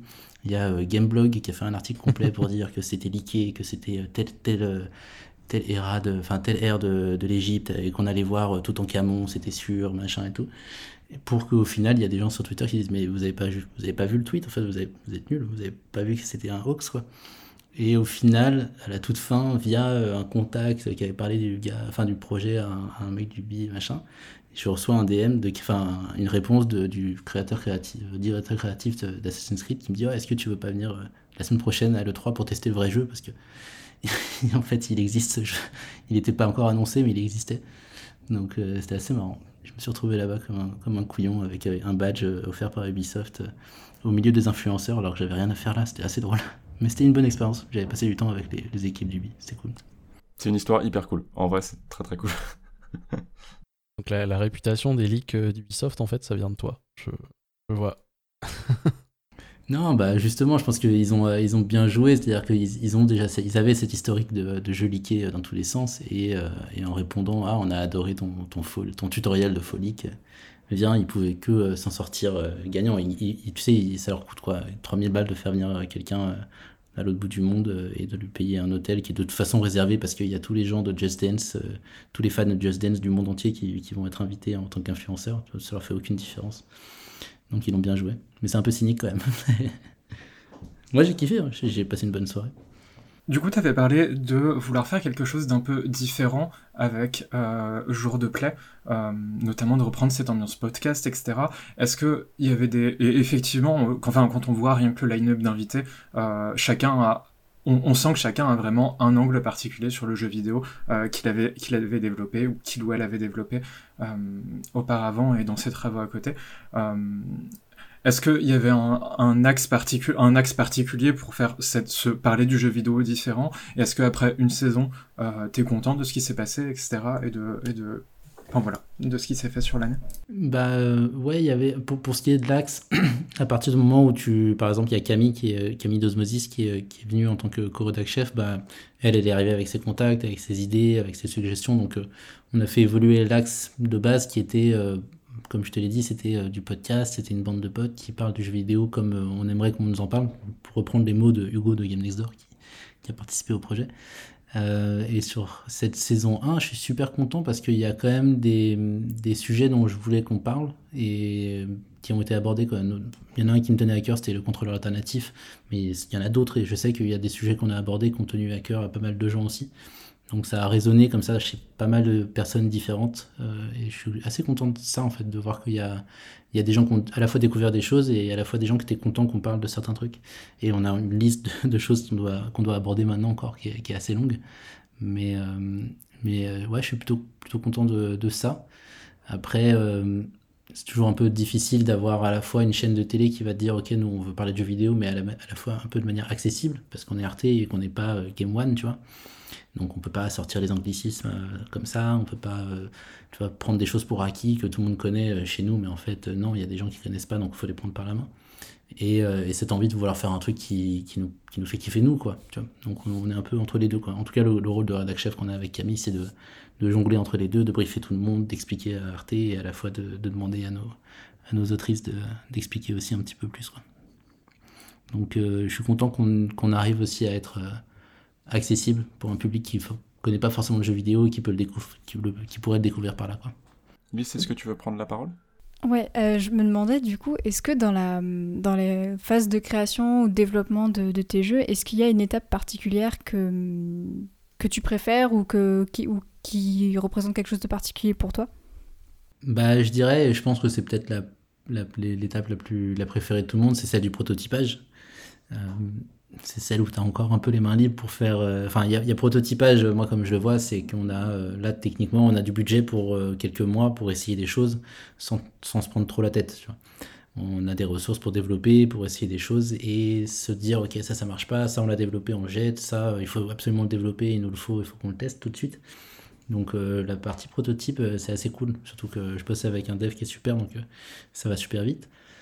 Après, la prod, je sais pas, de, souvenirs. Je sais que c'est jamais des, des, moments où, genre, euh, il y a quand même une sorte de routine et de, euh, de moments où tu travailles beaucoup tard. Euh, surtout quand c'est ton jeu, tu te, tu te mets pas forcément de barrière. Donc, je dirais, c'est pas forcément le, meilleur souvenir, la partie prod. Et la fin de prod, n'en parlons pas, mais j'essaie d'être, de savoir prendre du recul et de lâcher un peu le, le test. Merci beaucoup euh, pour toutes euh, ces réponses. On a hâte de voir ce que vont donner tous tes projets, aussi bien en termes de jeux vidéo que du côté de, de jour de play. Suite à cet entretien avec Osmo, nous retrouvons maintenant H pour sa chronique. H, la parole est à toi. Pour ouvrir cette série de chroniques, j'aimerais qu'on se pose une question. Qu'est-ce qu'il y a précisément de colonialiste dans Far Cry? Est-ce que c'est A le fait que la série utilise de façon répétée des pays du tiers-monde pour en faire des immenses terrains de jeu exotisants destinés à la consommation des joueurs occidentaux, présentant parfois des versions au mieux très caricaturales des problèmes politiques de ces pays et qui effacent convenablement l'impérialisme américain? Ou est-ce que c'est, B, le fait que ces jeux AAA soient de plus en plus produits en délocalisant la création des assets, la quality assurance, etc., dans ces mêmes pays du tiers-monde, où la main-d'œuvre est non seulement moins chère, mais où il est en plus facile d'imposer des conditions de travail invivables aux employés. Et en plus, que ces jeux soient imprimés et lus sur des disques et des consoles également produites dans le tiers-monde dans des conditions aussi inacceptables. En bref, est-ce que c'est la représentation ou les réalités? Ben, Vous allez me répondre, et à raison, les deux. Et surtout les deux ensemble. C'est le fait qu'une situation de domination mondiale, au pluriel enchevêtrée, produise ces représentations c'est la matérialité des relations de race, qu'explore par exemple Mehdi Derfoufi dans Racisme et jeux vidéo. Mais c'est pas pour autant que c'est symétrique. Si le prochain Far Cry sortait d'un coup de sa manche une représentation rigoureuse, respectueuse, impeccable, il n'en serait pas grand-chose d'autre qu'un jeu de plus dans un monde capitaliste, patriarcal et colonial. Et s'il fera peut-être pas de mal, il ne changera concrètement rien à cette situation. Maintenant prenons l'inverse. Si on arrivait à lancer un mouvement qui remettrait en cause, qui ferait vaciller toutes ces dominations et lancerait une transformation profonde, Far Cry ne serait plus vraiment problématique, même cette grosse bouse de fétichisation qu'est Far Cry 3 serait juste un jeu de plus. Bon, il perdrait au passage sûrement beaucoup de sa saveur aux yeux de nous occidentaux, tant nos relations humaines seraient profondément changées. Il traînerait dans un coin comme une simple relique d'un passé honteux. Surtout, ça fait des années qu'on voit des gens se battre pour changer ces représentations pour des résultats qui sont bien présents, mais qui restent très maigres, parce que chaque mouvement se heurte à une chaîne hiérarchique sans fin qui édulcore inlassablement chaque petit pas en avant. Au contraire, si les employés d'une boîte s'indignaient tout ensemble contre la situation des travailleuses dans les studios délocalisés, ou celle des femmes et des minorités raciales et de genre autour d'eux, il leur suffirait d'arrêter de bosser, de faire grève jusqu'à ce que ça bouge. C'est quand on commence à se voir comme travailleuse qu'on commence à construire des solidarités et qu'on commence à voir notre puissance. Tout repose sur notre travail et c'est là qu'il y a notre force. Et c'est un mouvement qu'on commence à voir se faire à Activision Blizzard par exemple, ou qu'on essaye d'organiser en France dans les syndicats, et c'est un tournant important. Alors tout ça, ça semble un peu un poncif du grand syndicalisme lutte des classes, mais ça va au-delà. Ce terme de puissance, par exemple, je l'emprunte à Veronica Gajo, une des leaders du mouvement féministe en Argentine, qui a su lancer un immense mouvement de grève des femmes, et qui parle de la puissance féministe qui s'y est créée, justement en réalisant de la même façon que tout repose sur notre travail et que c'est notre force. Bref, non seulement agir sur nos réalités matérielles est plus utile, mais en plus c'est là où on a le levier le plus gros. Alors, nom de Dieu, pourquoi est-ce qu'on ne parle que des représentations? Aujourd'hui, les discussions progressistes dans le jeu vidéo sont souvent orientées, avant même d'avoir commencé, sur comment casser des stéréotypes, comment faire des jeux qui ont l'air moins coloniaux et moins patriarcaux. C'est pas quelque chose de mauvais en soi. C'est juste un discours petit bourgeois dont le principal souci, c'est d'échapper à la culpabilité de participer à ces dominations, plus que de changer les choses et qui ne s'intéressent aux luttes que dans la mesure où elles apportent quelque chose de frais et d'exotisant, d'orientalisant à leur quotidien de dev de jeux vidéo. Transformer ces réalités et faire cesser l'exploitation, ça devient secondaire. Ainsi, cette vision-là, elle infecte jusque la façon d'envisager la représentation. Plutôt que de comprendre comment les relations de classe, de race, de sexe se font, et de chercher une représentation qui créerait un mouvement qui changera ces réalités, on voit ça comme une série de stéréotypes figés qu'il faudrait casser. On cherche une représentation qui s'extirpe de ces relations, qui nous permettent de les oublier.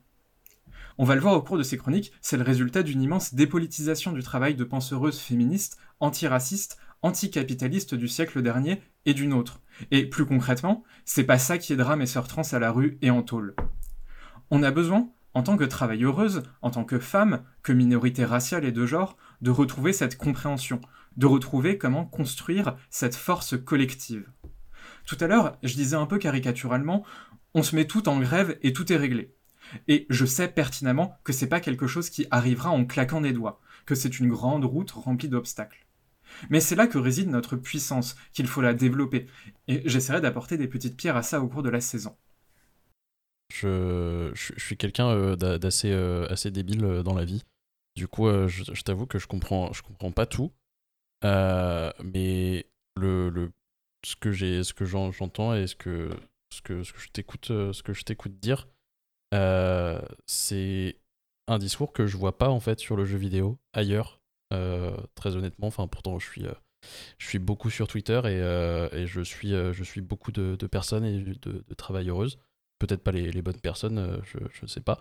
Mais, euh, mais c'est un discours euh, qui, personnellement, me semble presque nouveau et qui est, qui est vraiment à développer. Donc je suis vraiment très très content que tu sois, que tu sois là avec nous, avec nous pour le faire. Et, et voilà.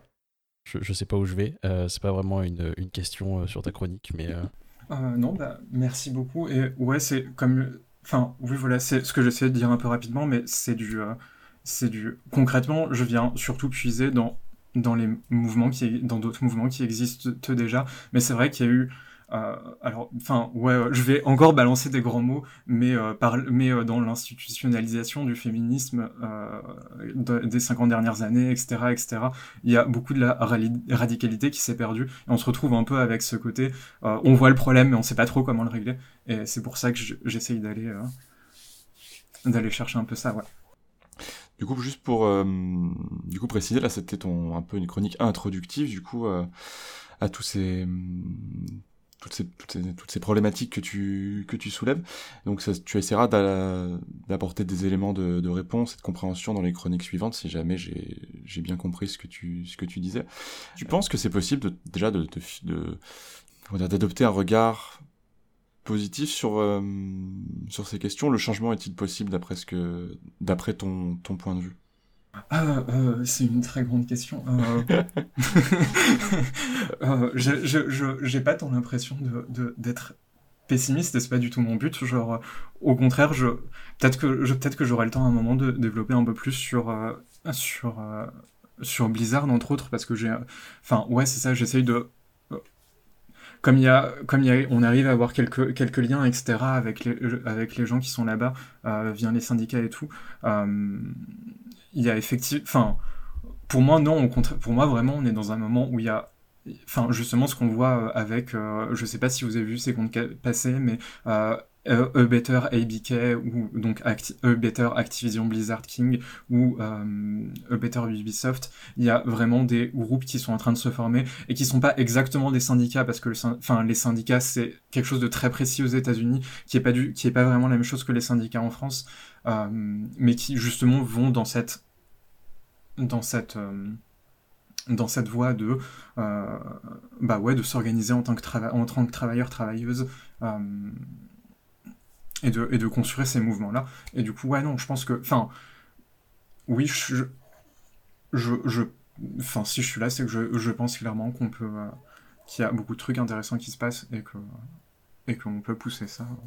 Oui, on a une période un petit peu charnière où des choses sont en train de se faire, où les, les gens, les travailleurs et travailleuses sont en train d'un peu de, de, prendre la, de prendre la parole, d'occuper l'espace et de et d'imposer un peu leurs leur revendications, comme tu l'évoquais pour Blizzard. Notamment. Voilà, il y a eu un il y a eu un comment dire un événement une sorte, pas une manif mais une sorte de sitting devant les devant les locaux de Blizzard etc donc c'est quelque chose qui se fait extrêmement rarement en plus euh, en plus là-bas. Donc oui les, les lignes sont en train de bouger. Donc oui on est plutôt dans une période euh, comment dire d'après toi, euh, ou les positifs dans le sens où les choses sont en train de, sont en train de se mouvoir bah Pour moi, il y a une très grosse conscience qu'il y a des problèmes. Il y a... Et on... On n'a pas vraiment réussi à construire encore les, les, moyens euh, les moyens d'en sortir. Est-ce que ça, est-ce que ça va se faire, est-ce que ça va pas se faire? Bah, C'est un peu la question qui se, qui se pose maintenant. Et... Après, c'est jeune, hein, on parle de. Pardon, je suis désolé, mais c'était des, des, syndicats qui ont même pas 10 ou 20 ans, les syndicats de jeux vidéo en France en tout cas. Ouais, complètement. Enfin, oui, oui voilà, c'est exactement ça. C'est, euh, il y a à la fois les, tous les syndicats qui, qui, se créent en France et qui commencent à, et qui commencent à organiser, enfin, à, voilà, à s'organiser. Euh... Oui, pardon. Ouais, exactement. C'est, c'est encore quelque chose de très jeune. Et... Ouais, bah, quand on avait, euh, on avait reçu, euh, nous, Noah Young, pour notre deuxième émission, je crois, d'une heure et des pixels, donc ça commence à monter maintenant. Euh, et ça faisait, euh, il nous disait, c'était les deux ans de, du STJV. À ce moment-là, euh, on, était, on était sur les deux ans du, du STJV. Et pour nous, à l'heure où vous écoutez cette émission, ça, doit faire, ça va faire un an et demi. Donc, donc ouais, c'est effectivement, effectivement super jeune, mais solidaire et, et là depuis plus longtemps. que le STJV par exemple Est-ce que est-ce qu'ils ont commencé à, être comment dire, à s'occuper du jeu vidéo. Euh, on part, je désolé, on part un peu sur un autre sujet, mais, euh, mais est-ce qu'ils ont commencé à s'occuper du jeu vidéo euh, bien avant que le STJV arrive ou quand le STJV arrive, ils se sont dit qu'effectivement il y avait le jeu vidéo et des, des, travailleurs et des travailleuses à défendre de ce côté-là? C'est. Comment dire ça? Euh, c'est un peu des trucs qui sont arrivés en parallèle. En fait, il y avait déjà des, il y avait déjà des, gens du jeu vidéo qui étaient à Solidaire Informatique depuis assez longtemps. Euh, mais il y avait effectivement, euh, d'ailleurs, Ouais, je, je vais pas donner de trucs pré... enfin, ouais, je vais pas donner de, de nom ou de trucs précis. Je sais qu'entre autres, ils étaient, ils étaient présents depuis assez longtemps à, Blizzard, etc. Et en même temps, il n'y avait pas non plus. Enfin, on était vraiment considérés comme des, comme partie, comme partie de l'informatique. Et il n'y avait pas un truc très spécifique aux jeux vidéo qui s'est créé. Et euh, ça s'est créé, ça, s'est créé. Enfin, le côté jeu vidéo s'est un peu développé. On a commencé à, euh, enfin, je suis arrivé là-bas un peu après la création. ah, je suis arrivé à Solidaire un peu après la création du STJV justement. Euh, et c'était aussi un moment où euh, Solidaire commençait à s'in- à s'intéresser aux jeux vidéo, justement parce qu'il y avait déjà cette petite base de travailleurs euh, qui réalisaient qu'il y avait quelque chose à importer, euh, notamment bêtement parce que euh, Solidaire c'est un syndicat, euh, enfin ouais voilà c'est un syndicat Solidaire informatique surtout, euh, c'est un syndicat qui là depuis longtemps, euh, qui syndique euh, aussi des classes qui sont assez euh, qui, sont assez hautes parce que c'est les travailleurs de l'informatique Euh, donc il y a du budget donc il y avait euh, une certaine enfin il y avait pas mal de trucs à apporter au syndicalisme JV enfin voilà en collaborant aussi avec le STJV etc Mais c'est effectivement, je crois, la- l'affaire Blizzard de France qui fermée, qui avait un peu commencé à faire parler de ça. Les affaires Quantic Dream aussi, dont on a commencé à entendre parler des syndicats. Enfin, on a, on a commencé à entendre des syndicats prendre la parole au nom des travailleurs euh, sur des affaires comme ça. Mais c'est récent, quoi. Effectivement, comme tu dis, euh, Alex, c'est 5 ans, euh, 10 ans maximum. Quoi. Donc, euh, faut, faut, faut, faut effectivement regarder ça de très près et puis prendre part si on a le temps, si on, si on a la motive. Oui, de, de, de mémoire, il y avait aussi eu la grosse grève chez, chez Eugène System. Oui, c'était Eugène System aussi, je me rappelle de celle-là. ouais. T'as raison.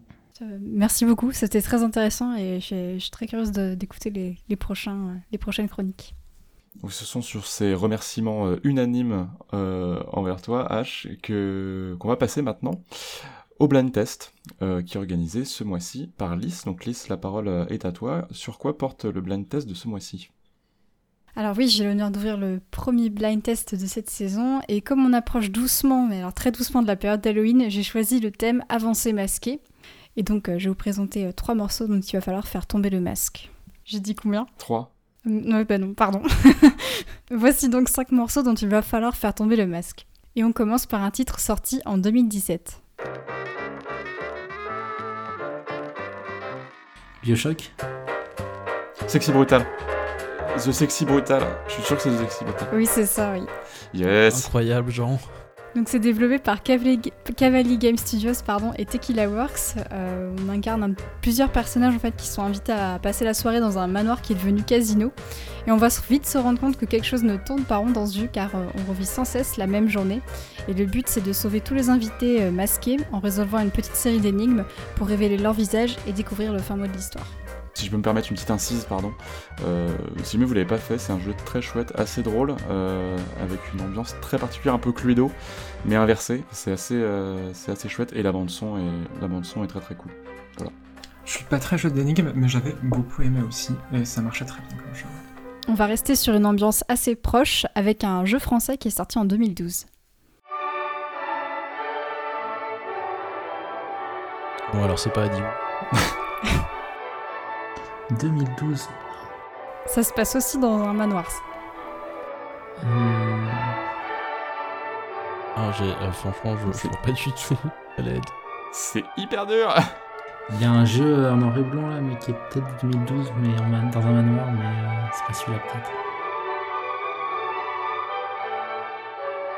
Euh, c'est Dishonored qui est développé donc par Arkane Studio. non. Et J'y avais pensé, mais. C'est la musique en fait qui est diffusée euh, pendant un bal, euh, dans le- une séquence bal dans le jeu, un Mais bal oui. masqué dans lequel on s'infiltre du coup pour, euh, pour tuer l'organisatrice du bal, Lady Boyle. Oh la honte. Trop facile, ouais. J'y ai pas fait, mais vous auriez pu trouver quand même. Là, surtout quand même, tout le monde. Enfin, après, je sais pas les autres, mais je- j'arrête pas de vanter Arkane tout le temps, machin, partout, et là, genre, euh, zéro pointé. Ouais, en plus, Je- Jean, t'es en plein dans, dans Deathloop. Exactement, je suis dans, je suis dans Deathloop ces temps-ci, ouais. C'est, qui est, qui est très cool. On part sur un titre euh, un peu plus classique mais iconique pour le thème avancé masqué et sorti en 2011.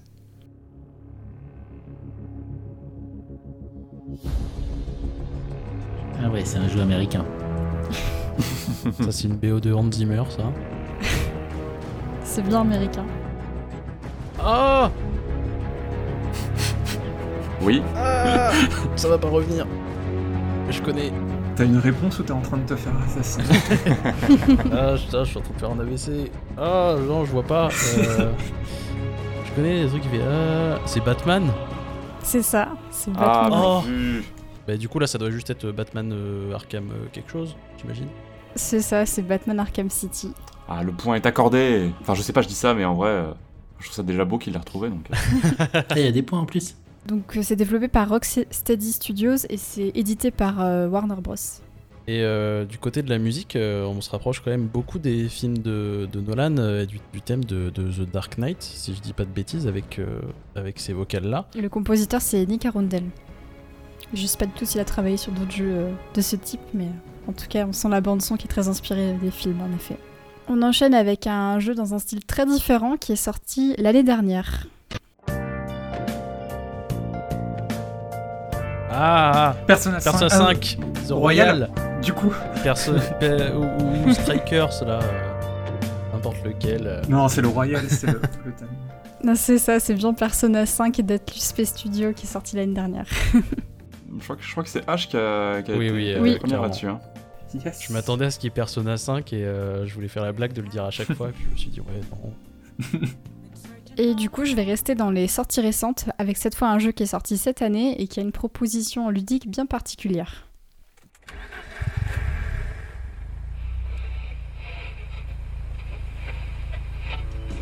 Road 89 Non, mais c'est un peu dans le même style. C'est pas 96 C'est d'ailleurs 99 d'ailleurs.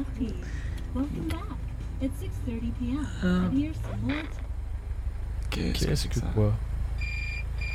Finally. Euh, 12 minutes? Hmm, non, Non, même pas. c'est l'introduction de Blind Drive qui est développé par Lo-Fi People, c'est un studio israélien. Et euh, c'est une comédie noire où le protagoniste, donc Donnie, se retrouve les yeux bandés à devoir euh, conduire un véhicule en se laissant guider par euh, la voix qu'on a entendue un petit peu déformée. Et il doit se fier uniquement au son autour de, de lui pour euh, pouvoir euh, se, dé- se déplacer. Elle était technique celle-là. Ouais. ouais. On était en bordure, en bordure de thème quand même. hein. Avancé masqué. Ah, quand même, hein. Non, c'est vrai, c'est vrai, c'est vrai, vrai, vrai, c'est vrai. Ouais, bravo. Ah bien joué. Non, c'est vrai que ça fait des. Déjà, ça fait plaisir d'avoir des jeux un petit peu plus récents. Mais euh, non, bravo, non, belle, euh, de, beaux, de beaux extraits, de beaux extraits. euh, Merci beaucoup, Lys. Si je peux me permettre, du coup, une suggestion en écho à Blind Drive, du coup, si jamais c'est c'est bien ça le titre, euh, Lys? Oui, c'est ça. Ouais. Quelque chose de. Alors, c'est pas similaire, mais je trouve que ça joue un peu sur la même vibe. C'est Before Your Eyes, qui est sorti aussi cette année d'ailleurs, qui se joue avec une caméra, et enfin une webcam, pardon. Euh, et où l'essentiel du gameplay est lié au clignement, au clignement pardon, de nos yeux. C'est comme ça qu'on interagit avec le jeu et qu'on fait avancer l'histoire. C'est assez, c'est assez déroutant, mais c'est hyper bien foutu. Et en plus, l'histoire est très touchante et, très belle. Donc euh, voilà, c'est en plus de Blind Drive, si vous voulez des expériences un petit peu uniques euh, côté euh, côté jeux vidéo, euh, n'hésitez pas. euh, voilà, Before Your Eyes. Je sais pas si quelqu'un en a entendu parler. Je l'ai fait et c'était très sympa. Et ça m'a fait. Ça pousse un peu à pleurer parce que ça te force à garder les yeux ouverts. Oui. Mais, mais ça, ça a aidé un petit peu, mais ça a bien marché comme, comme histoire. Ouais. Ouais, c'est un peu ça. Tu veux... Au début, tu veux absolument tout suivre, et donc du coup, tu, tu, tu te crispes les paupières, et en fait, tu te rends compte que tout l'intérêt est justement de, de laisser filer. C'est c'est trop beau. Trop bien. Et du coup, Lys, au niveau du tableau des scores, euh, on termine sur quoi? Alors, euh, H a un point, Alexandre aussi et toi aussi. Égalité parfaite pour un premier épisode. C'est pas mal.